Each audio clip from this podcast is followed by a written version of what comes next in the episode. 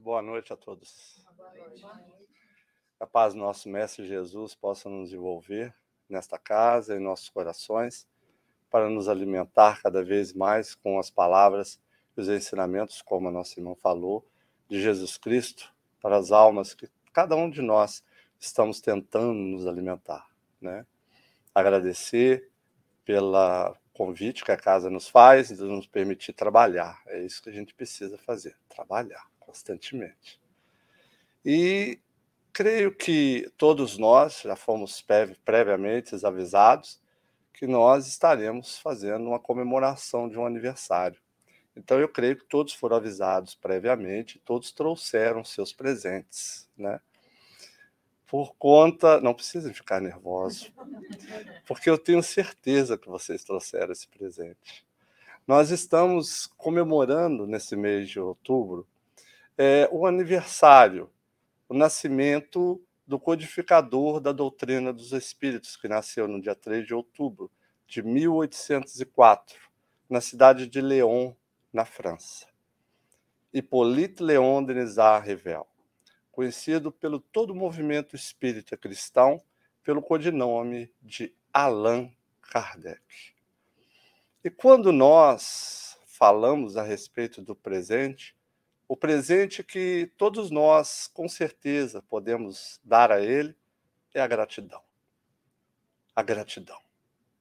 Porque quando nós mergulhamos nos ensinamentos doutrinários, nesses mananciais que temos no Evangelho, que temos na doutrina, que temos na codificação, nós vamos compreendendo que cada um de nós vamos tomando contato a todo tempo a respeito da transcendência da alma, a transcendência da vida espiritual, a qual Cristo nos convidou a viver.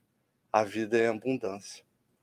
E cada vez mais que a gente vai aprofundando nesses conhecimentos, cada vez mais que nós vamos tomando contato dessa vida transcendente, da vida espiritual, nós vamos compreendendo o nosso papel aqui no mundo carnal onde cada um de nós precisamos trabalhar e exercitar cada vez mais esse crescimento, esse progresso moral e do conhecimento.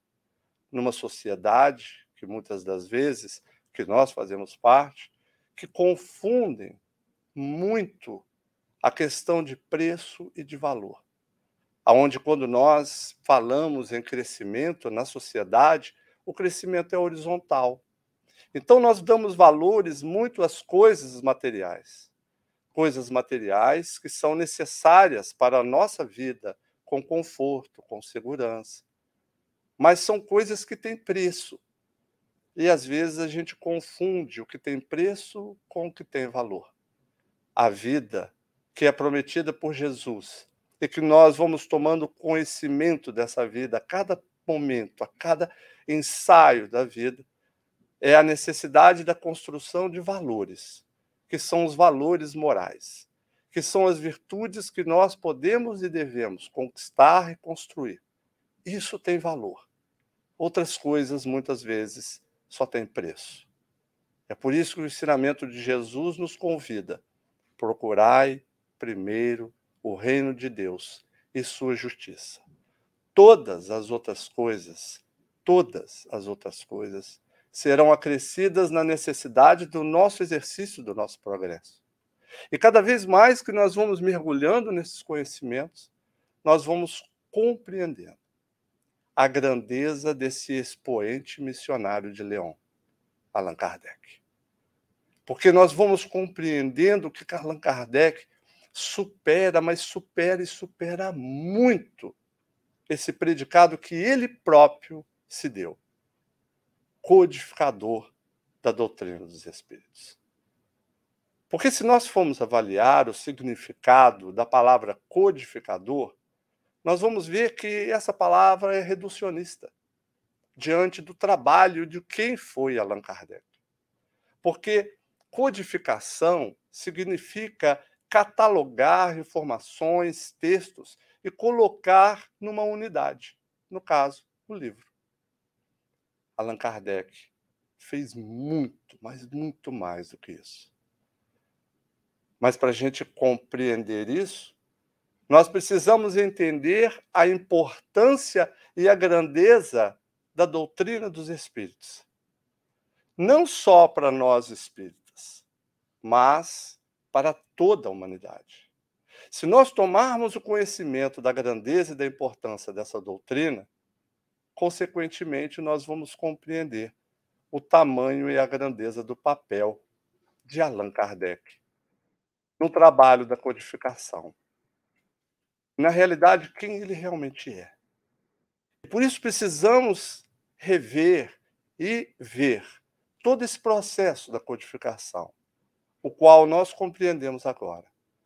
Entender essa metodologia que Allan Kardec utilizou, aonde ele conseguiu colocar para nós essa ciência.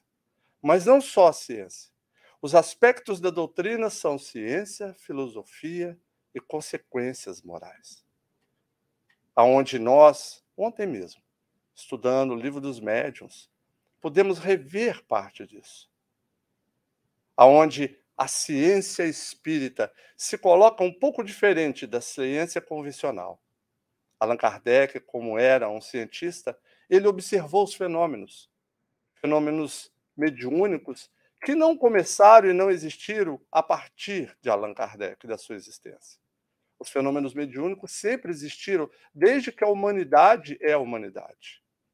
A diferença foi que esse homem, esse missionário, ele enxergou aquilo que os outros não conseguiam compreender ainda, porque nós estávamos mergulhados no maravilhoso e no sobrenatural. E dessa forma, ele objetivando compreender os fenômenos, ele trabalhou na necessidade de entender a causa. Porque os fenômenos eram fenômenos inteligentes. E se os efeitos eram inteligentes, obviamente haveria de ter uma causa inteligente por detrás. E dessa forma, como pesquisador que ele é, começou a observar a repetição desses fenômenos mas objetivando a compreensão deles. De certa forma, mais parecido com a ciência dos homens. Só que a ciência dos homens difere. Porque as ciências dos homens, o cientista observa os fenômenos, leva esses fenômenos para poder criar elementos iguais para que repitam esses fenômenos e eles tratam de conseguir teorias e tratam também de trazer é, hipóteses a respeito do fenômeno. No caso dessa ciência, não foi desse jeito. Porque Allan Kardec não tratou de hipótese, não tratou de ser ele a observar e tratar de hipóteses e teorias, porque senão seria a doutrina de Allan Kardec. Mas foi a própria causa dos fenômenos que se coloca à disposição de ensinar como os fenômenos se deram e que se dão até hoje. Ou seja, foi justamente esses benfeitores espirituais que, de forma filosófica, possibilitou a nos responder às indagações não só de Allan Kardec, mas às indagações de toda a humanidade. As indagações que advêm da nossa alma, do nosso coração. Quem somos nós? Quem sou eu? Quem são vocês? Talvez, se fizermos essa pergunta, cada um vai se identificar pela personalidade que está vivendo agora. Nasci na cidade tal, o meu nome é tal, sou filho de Fulano, trabalho com isso. Mas quem somos nós realmente? E uma vez compreendendo isso, de onde nós viemos? Fomos criados na concepção ou viemos antes disso? Por que estamos aqui? Agora, nesse momento, na situação em que o planeta Terra se encontra. Por quê? Porque mesmo algumas pessoas nascem e mesmo como bem criança já começam sofrendo doenças incuráveis, que não encontram soluções, não encontram curas. E desencarnam, morrem em eternidade. Enquanto outros nascem e vivem com saúde até a idade, até a velhice. Porque mesmo alguns nascem demonstrando uma intelectualidade já na infância, destacando dentro do meio acadêmico depois e com suas obras e suas descobertas, elas podem fazer com que há resultados na transformação do mundo a posteriori, enquanto outros nascem com a mínima condição cognitiva de aprender a falar. Porque mesmo alguns nascem em lares que parecem que são lares que são feitos para aquela pessoa, com o amor dos pais, com carinho, com dedicação, ensinamento moral, religioso, enquanto outros nascem em uma organização familiar que parece destruída logo no início. Porque mesmo nós somos espíritas, outros não são. Por quê? Por quê? Por quê? Ou seja, a espiritualidade trouxe respostas de tudo isso que encontramos na doutrina dos espíritos. Porque a doutrina dos espíritos é essa ferramenta para compreendermos os ensinamentos maiores do Cristo. E sob esse aspecto filosófico, nós podemos então compreender e analisar o nosso passado para compreender a nossa, o nosso presente. E uma vez compreendendo o nosso presente, podemos compreender a graça divina que nos dá uma folha em branco todos os dias para escrevermos um futuro melhor do que hoje nós estamos tendo. São as consequências morais dos nossos atos, dos nossos pensamentos, dos nossos ensinamentos. Uma doutrina que nos traz o consolo da alma, porque instrui, porque ensina, fugindo dos dogmatismos. Uma ciência que o próprio Allan Kardec define como a ciência do infinito. Por quê? Porque somos seres espirituais imortais e, através do trabalho, progrediremos sempre. Sempre. Nascer, morrer, ou melhor, nascer, viver e morrer. Uma vez nascer, morrer, nascer, viver e morrer, nós temos a possibilidade de renascer novamente. E através desse renascer novamente, nós vamos progredindo sempre. E nesse conhecimento, nós vamos fortalecendo a nossa fé. No conhecimento, na sabedoria. Uma fé não mais cega, seguindo cegos. Porque outrora éramos muitas vezes cegos seguindo outros cegos. Mas pior, às vezes éramos nós os cegos tendo outros seguindo a nós. Então, essa fé consistente que a doutrina dos Espíritos nos convida é para que nós possamos hoje, no mundo que estamos vivendo, no planeta de expiações e provas, ou seja, num mundo adiante, no mundo ditoso, nós poderemos encarar a razão de frente a frente, em qualquer época da humanidade. E esse trabalho é um trabalho de agora? Não. É um trabalho que vem sendo feito e construído ao amelhar da vida. Porque todos nós tivemos auxílio, todas as vezes nós, seres humanos, tivemos a possibilidade de viver e conviver com missionários enviados pelo Pai Maior. Simples, ora aqui, ora colar. Eram enviados missionários para que pudessem ensinar a todos nós, de diferentes formas, as lições dos segredos que envolvem a vida dos segredos que envolve os nossos destinos. Por que diversas formas de ensino e lição? Porque acompanhavam o crescimento de cada um de nós. E por isso, alguns foram os que destacaram diante da história humana. Dentre eles, a primeira revelação, Moisés. Moisés veio até nós com um trabalho profundo primeiro libertar seu povo, que era subjugado ao povo do Egito, que estava subjugado ao povo do Egito. Mas houve um trabalho muito mais profundo dele, de nos trazer as leis do Decálogo, as leis de Deus, no monte, que trouxe a nós o Monte Sinai. Moisés trouxe essas leis, os dez mandamentos dez mandamentos das leis promulgadas, com um intuito muito profundo de nos auxiliar a nos libertarmos da condição de infância espiritual, para que pudéssemos nós nos aos poucos nos dispersarmos dessa infância. Embora muitas das vezes, ainda hoje, a gente se comporta como crianças infantis espiritualmente falando. Muitas vezes nós nos colocamos esquios, nos colocamos fugindo das leis de Deus.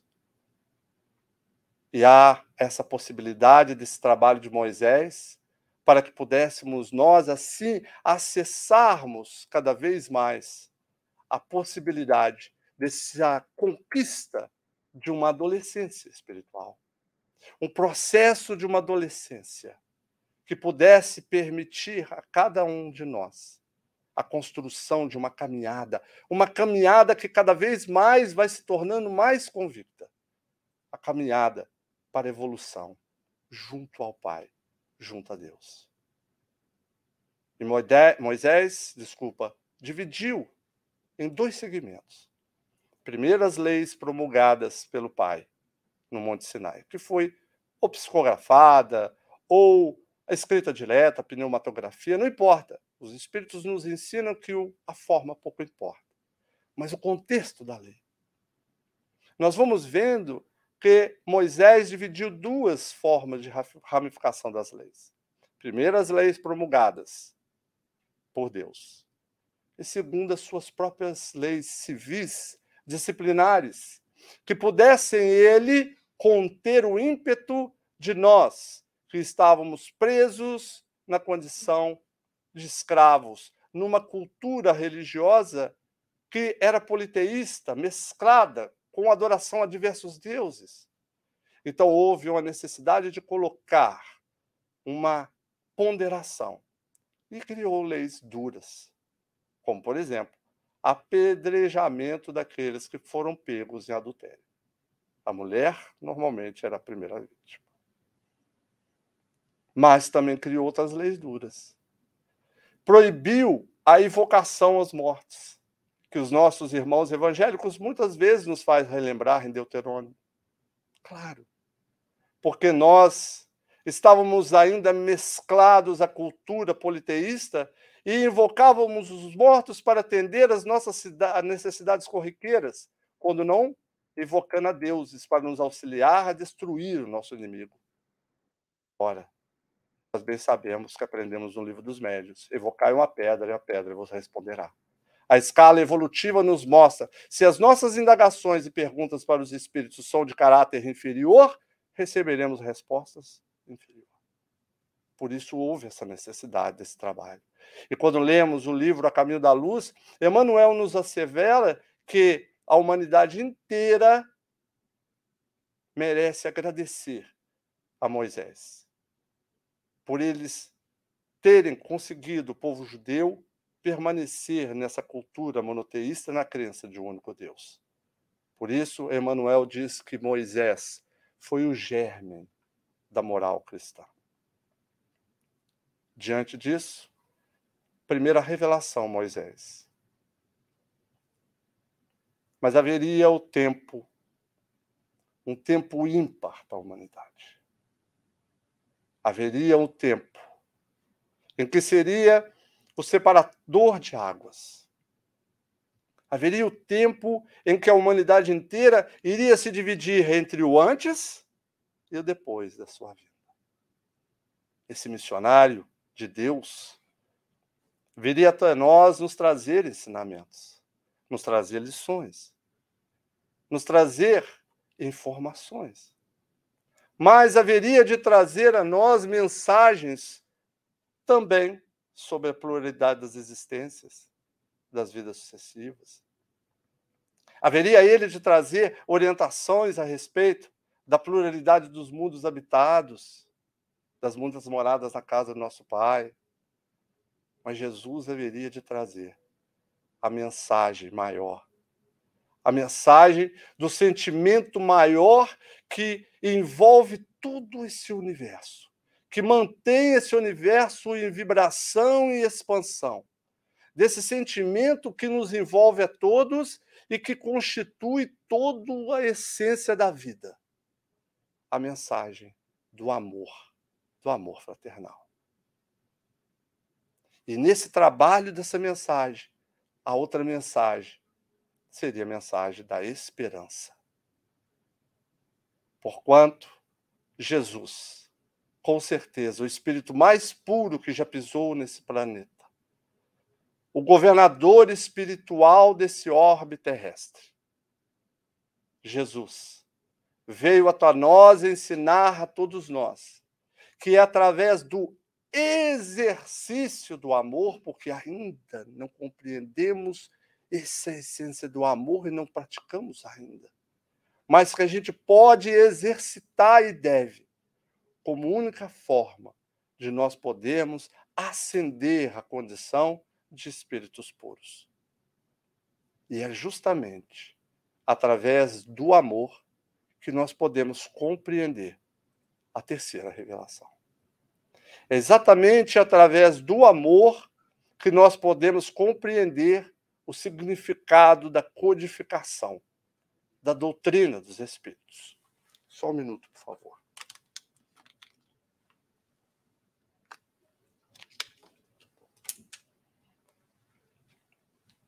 Era chegada a derradeira hora.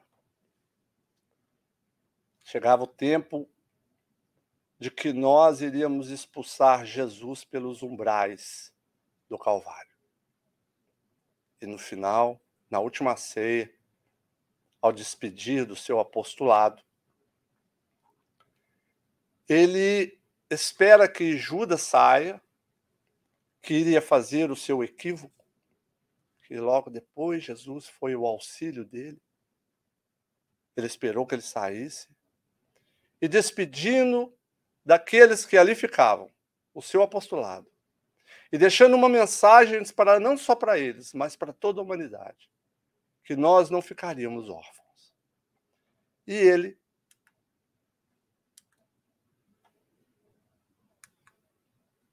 E ele deixa essa mensagem para nós.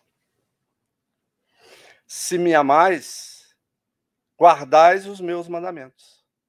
Eu rogarei ao Pai e ele vos dará outro consolador, para que fique eternamente convosco.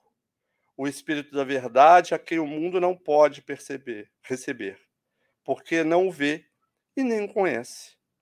Mas vós o conhecereis, porque ele ficará convosco e estará em vós.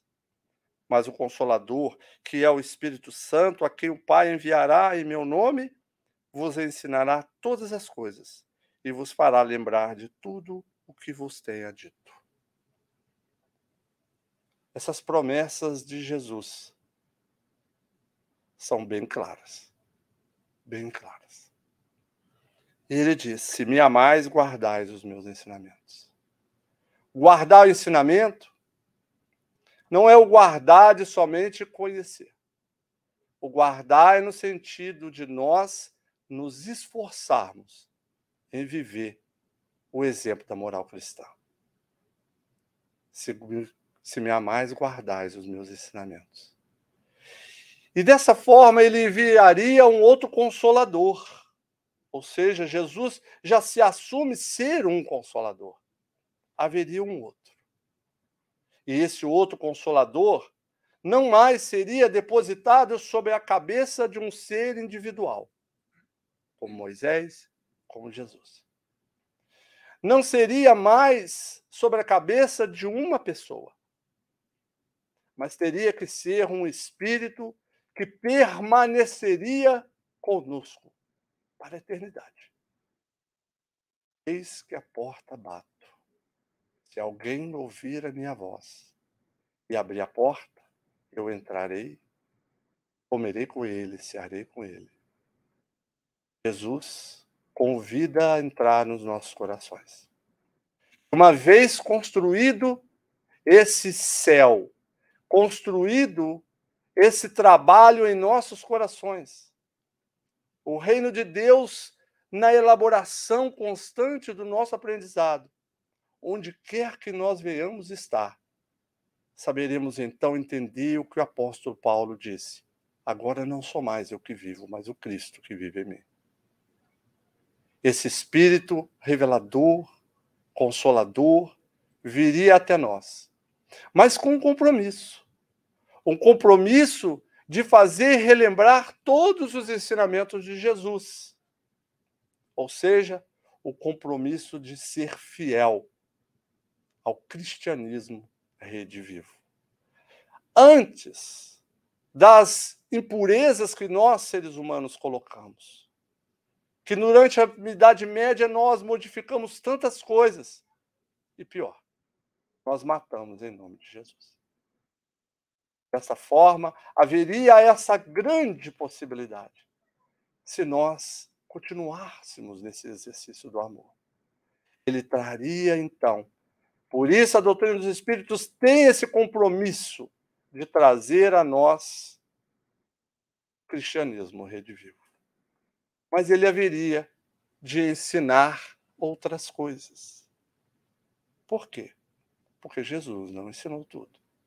Mas por que Jesus não ensinou tudo? Porque ele não sabia? Porque ele não podia? Não, porque nós éramos crianças espirituais. Ainda não estávamos no amadurecimento para compreensão. Basta ver a conversa dele com Nicodemos. Então nós ainda não estávamos amadurecidos para a compreensão sobre esses segredos da vida. Então haveria um comprometimento de ensinar, mas um compromisso com a verdade.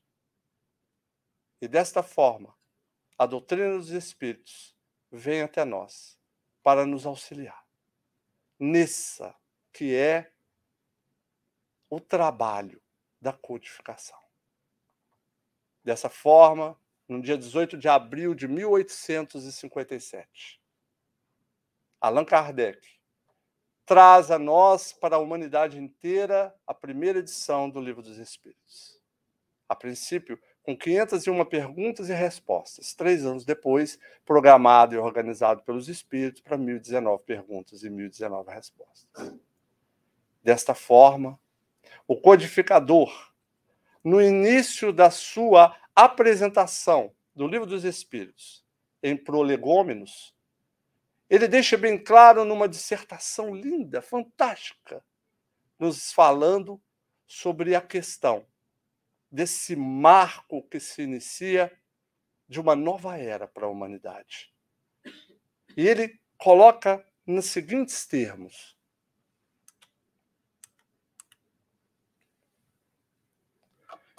Os espíritos anunciam que chegaram os tempos marcados pela providência para uma manifestação universal e que, sendo eles os ministros de Deus e os agentes da sua vontade, têm por missão instruir e esclarecer, esclarecer os homens abrindo uma nova era para a regeneração da humanidade. É esse trabalho. Desta forma, Allan Kardec vem trazer a nós, como codificador, essa experiência, que ele serve como instrumento desta revelação, aonde nós começamos a compreender a grandeza da doutrina e desta forma começamos a entender o fechamento desse ciclo esse fechamento desta programação que remonta de milênios, começando com Moisés, passando por Jesus. Uma programação que por detrás dela se encontrava nada mais, nada menos do que o governador espiritual do orbe, Jesus. E dessa forma, sabendo dessa responsabilidade que estava diante dele, ele aceitou a missão. Encarnou Allan Kardec. Para que pudesse essa mensagem transformadora chegasse até nós. E ele, como um ser que tinha o um conhecimento, que já tinha instruções, que já tinha uma moral, se aceitou essa missão e cumpriu essa missão integralmente, do início ao fim. Se abstendo dos seus conhecimentos na questão dos conhecimentos anteriores, no sentido de trazer para nós uma proposta renovadora, mas ele abriu mão das ideias que já haviam sido colocadas, as ideias preconcebidas. Ele se coloca na disposição de dar lastro à razão. E aí ele começa a ouvir aos espíritos sem ideias preconcebidas, para que pudesse ele ouvir. Isso faz a diferença de um sábio. Porque o sábio, ele quando não compreende o que está acontecendo, ele fecha a boca, ouve, simila as informações, observa e analisa não pelos seus conhecimentos, mas ele analisa para entender o que está acontecendo. E é muito importante a gente enxergar isso, porque se os espíritos que trouxeram as mensagens eram espíritos de elevada questão moral, eram espíritos de elevado conhecimento, é porque houve também a necessidade daquele que inquire, daquele que pergunta, daquele que indaga, também conhecimento e elevada moral, porque senão não teríamos as respostas no padrão e o nível evolutivo. Então, Allan Kardec é muito mais do que um codificador. Nós entendemos que ele faz parte dessa família espiritual dos espírito, do Espírito de Verdade. É um trabalho para a gente analisar, para a gente compreender a respeito. E continua Allan Kardec. Este livro é um repositório de seus ensinos, dos espíritos. Foi escrito por ordem, ordem, desculpa, e mediante ditado dos espíritos superiores, para estabelecer os fundamentos de uma filosofia racional isentas dos preconceitos do espírito de sistema. Nada contém que não seja a expressão do pensamento deles e que não tenha sido por eles examinado. Só, olha só, grifei, só a ordem e a distribuição metodológica das matérias, assim como as notas e a forma de algumas partes da redação, constitui obra daquele que, recebeu a missão de publicar.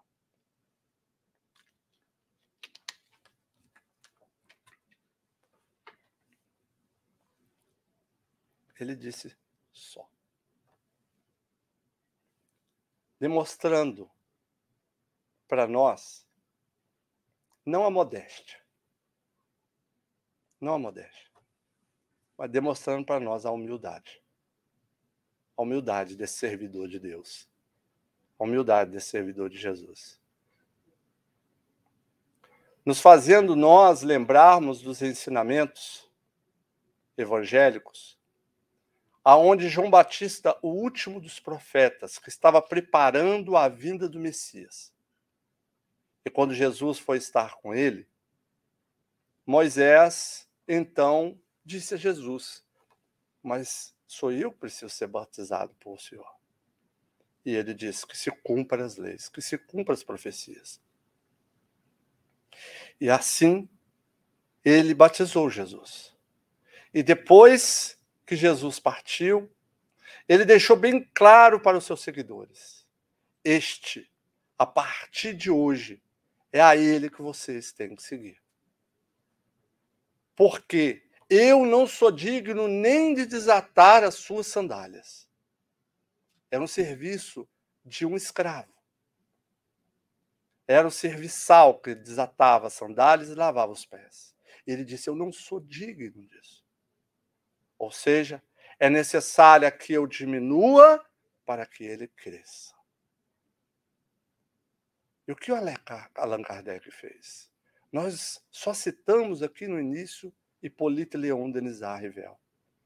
Era um trabalhador da educação que era conhecido seu nome dentro do movimento da educação na França e na Europa. E ele usou o codinome de Allan Kardec para se isentar da ideia de alguém pensar que seria obra do professor Rival. Se mostrando, porque ele sabia que a obra não era dele. Isso é um exemplo para todos os médiums, para todos os dirigentes de casas espíritas, para todos os trabalhadores das casas espíritas, para todos os palestristas espíritas, para todos aqueles que se envolvem no trabalho de divulgação dessa doutrina. É uma necessidade que nós temos que diminuir, mas que a doutrina se prevaleça. É a doutrina dos espíritos. Podemos ser aqueles instrumentos. E precisamos divulgar essa doutrina. Levar essa doutrina em todos os lugares que nós tivermos. Mas, se possível, divulgue através de palavras, se possível. Porque a divulgação é através da nossa transformação, da nossa vivência. Sem apontar o dedo para o outro, sem julgar o outro. E aí, então, nós vamos, na nossa transformação, trazer a inteligência de saber o que é ser humilde. E dessa forma, no dia 18 de abril de 1857, Allan Kardec traz para nós o Livro dos Espíritos. Um livro dividido em quatro partes.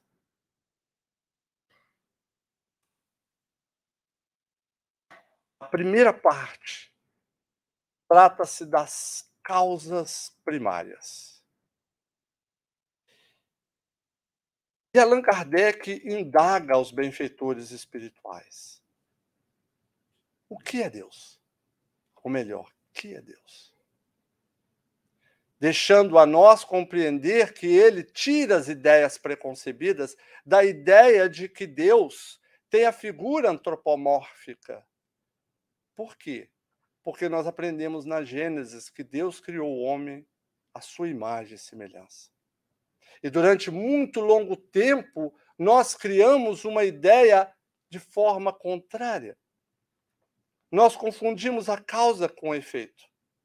Porque Deus criou o homem à sua imagem e semelhança. E nós, muitas das vezes, por não compreender Deus, nós diminuímos Deus para ser igual a nós. Criamos um Deus semelhança a nós. Criamos um Deus vingativo. Criamos um Deus Senhor dos Exércitos. Criamos um Deus que é capaz de mandar uma pessoa que erra numa encarnação para o inferno e que lá permaneça para a eternidade, queimando sem se consumir. Porque nós somos pequenos ainda e se deixar, a gente faz isso com alguém que nos fere. Então, ele se coloca na condição que é Deus, causa primária de todas as coisas, inteligência suprema do universo se ele é causa primária, ele é causa de tudo que existe. Ele é causa desse planeta que nós estamos vivendo, ele é causa deste que é essa Via Láctea inteira com 200 a 400 bilhões de estrelas. Ele é causa deste universo que cada vez mais se expande. Ele é causa das plantas que crescem. Ele é causa da vida. E esse Deus que a gente ainda não tem capacidade de compreender a sua grandeza, de tamanha grandeza que ele é, ele conhece o nome de cada um de nós. Ele conhece os nossos sentimentos. Ele é capaz de se preocupar individualmente pelas nossas aflições, pelos nossos erros, pelas nossas dificuldades. E ele é a inteligência suprema do universo. E nós, o que somos? Espíritos. Nós somos espíritos. E Allan Kardec indaga: o que é espírito? Espírito é o princípio inteligente do universo. Ah, princípio inteligente do universo. Ora, se Deus é a inteligência suprema. E se o espírito é o princípio inteligente do universo, já começamos a encontrar uma semelhança. E se ele, pela sua inteligência suprema, é causa criadora de tudo, nós somos os seres que temos inteligência, somos. Então nós temos algo parecido. Podemos ser co-criadores junto do Pai. Ah, Allan Kardec pergunta: então só existe dois elementos constitutivos do universo? Sim, espírito, princípio inteligente e o princípio material. E fechando a Trinidade soberano sobre ele, o Criador, Deus. Ah, então nós, como seres inteligentes, podemos transformar esse mundo, elemento material? Podemos e devemos. Ou seja, Deus conta com cada um de nós para que possamos nós, na nossa transformação individual, possamos ser colaboradores da sua obra como co-criadores, transformando o mundo ao nosso redor através da nossa transformação. Ou seja, nós vamos aprendendo que o co-criador que somos nós temos uma missão, cada um de nós, nessa vida. A primeira parte do livro dos Espíritos dá continuidade ao trabalho na obra Gênesis. A segunda parte do livro dos Espíritos, que trata-se do mundo espírita ou do mundo espiritual. Essa segunda parte nos traz para nós a parte que é a revelação.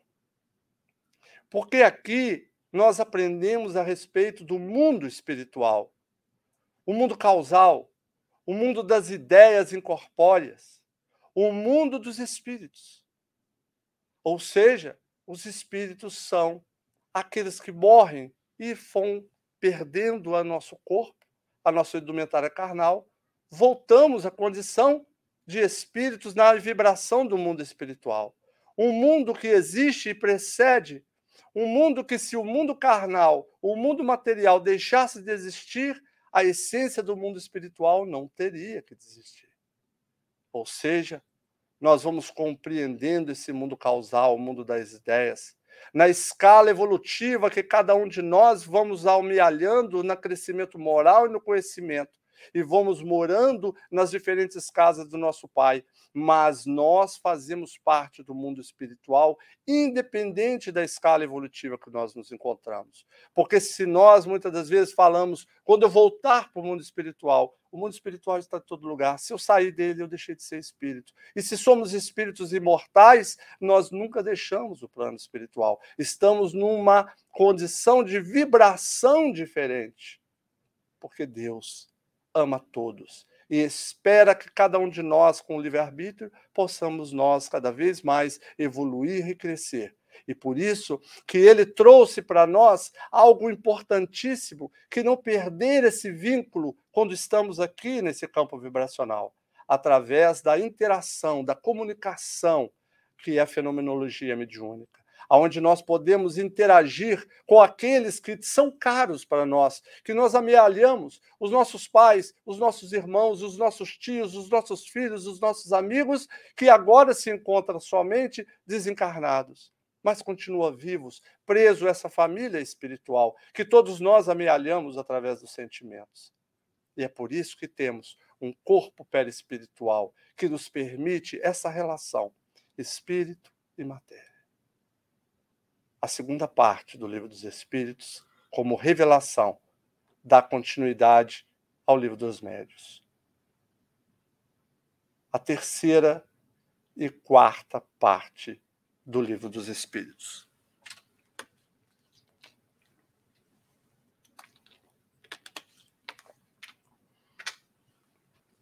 A terceira e a parte, a terceira e a quarta parte do Livro dos Espíritos tem um fator fantástico, preponderante para todos nós. A terceira parte do Livro dos Espíritos, que trata das leis morais, as leis de Deus, dá num trabalho de continuidade na obra O Evangelho segundo o Espiritismo. A quarta parte, que trata-se das esperanças e das consolações, dá-se continuidade na obra o céu e o inferno. Nós aprendemos sobre a primeira revelação, a segunda revelação e a terceira revelação. Ou seja, é um fechamento de um ciclo. É o fechamento de uma programação. Aonde iniciara com Moisés, nos trazendo a justiça. Jesus, no exercício do sentimento maior, que é o sentimento do amor. E a terceira, nos trazendo através da verdade a bandeira que a doutrina dos Espíritos nos traz, que é o exercício da caridade. Fora da caridade não há salvação. Justiça, amor e caridade. As leis que envolvem todas as leis. E dessa forma, nós vamos compreendendo o significado, a grandeza e a importância da doutrina dos Espíritos. E quando nós aprofundamos nesse conhecimento, nós precisamos sempre providenciar de entender e não esquecer o ponto capital, o ponto principal dela. Vamos relembrar esse ensinamento que o próprio codificador trouxe para nós, no livro Viagem Espírita. Camille Lee Lopes, algum tempo atrás, fez uma palestra fantástica. Vamos olhar se quem não assistiu. Viagem Espírita. Allan Kardec, colocando-se na condição de aproveitar as suas férias, ele fazia as viagens para os centros. E ele deixou bem claro para nós a sua humildade ele dizia: Eu tenho que ir para esses centros para levar a eles instruções do trabalho que eles faziam na Sociedade Parisiense de Estudos Espíritas. Mas eu estou, desculpa, eu estou indo para aprender com vocês. E ele deixou bem claro: não façam banquetes, porque o dinheiro que pode ser convocado para o banquete poderá haver pessoas que não poderão participar desses encontros e eu quero estar com todos. Use o dinheiro para dar promoção nesse trabalho das, da Casas Espíritas. E ele então deixa uma mensagem para nós: qual é o ponto capital da doutrina dos Espíritos? O ponto capital do Espiritismo é o lado moral. É aí que devemos enviar todos os nossos esforços para fazê-lo compreendido. As questões de moral são de todas as religiões e de todos os países. A moral. Quando nós estudamos a doutrina dos espíritos, a codificação em si, nós vamos inclusive as obras subsidiárias, nós vamos compreendendo isso a questão transformativa do ser, a questão da moral. Ou seja, cada um de nós enxergamos nas religiões, porque hoje nós somos espíritas e amanhã, quando reencarnarmos em outras denominações religiosas. E quando nós estudamos Leon Denis, no livro que a gente até estudou aqui, O Invisível, ele traz, não nessas palavras, mas a gente fala nessas palavras que é mais fácil de, de captar, que o Espiritismo será o futuro das religiões. No que tange a moral. No que tange a moral. Porque os exercícios, espiritualização e o exercício moral está contido todo o tempo nesse processo da doutrina. Ou seja, sejamos nós hindus, através da Bhagavad Gita, sejamos nós é, judeus através da Torá, sejamos nós muçulmanos através do Alcorão, sejamos nós cristãos através da Bíblia, não importa. Nós estaremos voltados nesse processo transformativo e cada vez mais que nós vamos evoluindo moralmente, nós vamos deixando de consultar os instintos animalizados, os instintos de crianças espirituais e começando cada vez mais consultar as leis do Criador que se encontra onde? Na nossa consciência. Independente de cultura, de religião, Por isso, a doutrina dos espíritos não é proselitista, embora muitas das vezes nós somos. Precisamos respeitar todos os povos, todas as culturas, todas as religiões, porque a doutrina de amor, de caridade, respeita. Isso é uma questão de indulgência. Caridade como Jesus compreendia. Benevolência, indulgência e perdão. É importante a gente entender isso. Porque é como Jesus compreendia. Porque às vezes a gente confunde a caridade, a caridade, com a filantropia. A filantropia é parte da benevolência para com todos. É um trabalho de desapego nosso que a gente tem que ter. Porque se fosse a caridade somente filantropia, e aquele que não possui bens materiais que poderia auxiliar ao outro? A caridade é para todos, não importa a condição social que nós encontremos. Não importa se nascemos num palacete ou se nós estamos hoje vivendo sem um teto. Temos todos a possibilidade de trabalho da caridade. E continua Kardec já no Evangelho segundo o Espiritismo. Reunimos nesta obra os artigos que podem compor, a bem dizer, um código de moral universal, sem distinção de culto. Sem distinção de culto. Código de moral universal. Qual é o código de moral universal, se não o melhor e maior código moral que é da vivência do Evangelho de Jesus. Jesus não trouxe religião para ninguém.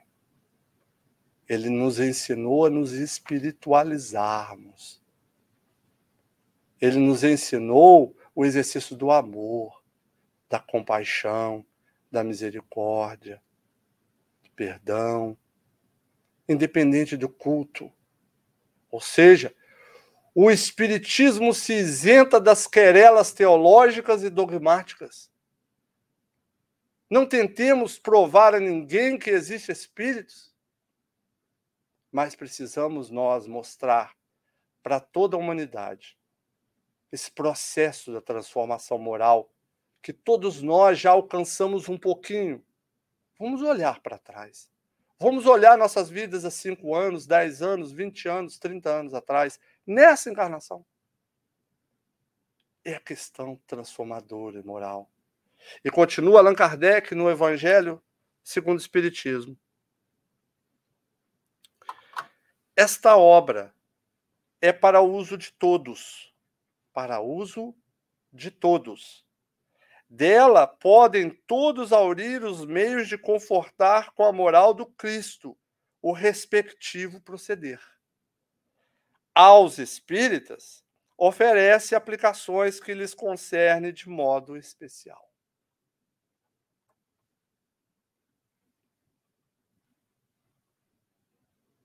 A todos nós, espíritas, que fazemos parte do movimento espírita cristão, nós já temos um olhar um pouquinho mais adiante.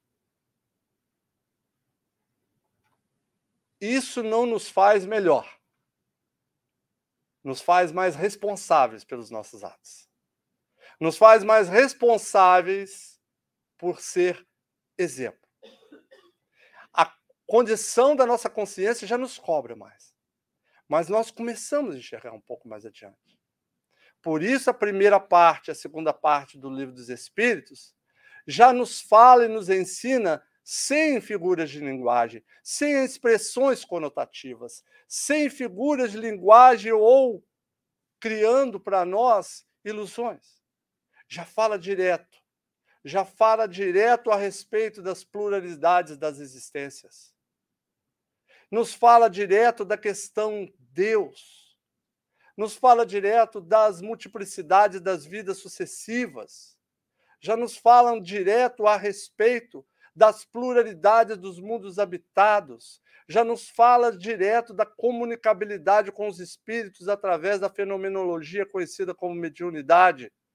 Se Allan Kardec compilou ensinamentos que nos trazem aos espíritas esse manancial de instrução e orientação, ele se preocupou em trazer a obra para toda a humanidade.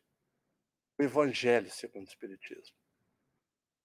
Porque o trabalho dele é um trabalho para a humanidade. A vontade e o seu desígnio como missionário era trazer para a humanidade que todos nós pudéssemos compreender que é através da moral que o ser precisa trazer para o dia a dia, na convivência com os pais, com os filhos, com os irmãos, com os irmãos da casa espírita, na compra dentro de um restaurante, num supermercado, na relação diária. Essa era a proposta dele. Demonstrar a todos nós que somos filho de um único. E se assim somos, somos uma família.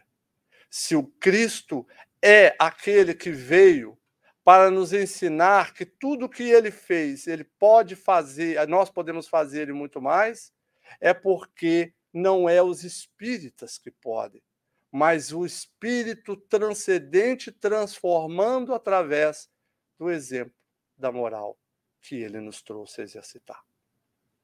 Que possamos ser gratos Allan Kardec. Em gratidão para não só ele, mas para todos os espíritos que prepararam essa codificação para nós. E que sejamos nós verdadeiros aprendizes, nos esforçando diariamente para que o dia de hoje seja melhor do que ontem e amanhã que seja um dia melhor do que o dia de hoje. Muito obrigado e estejam todos nós com a paz do Cristo.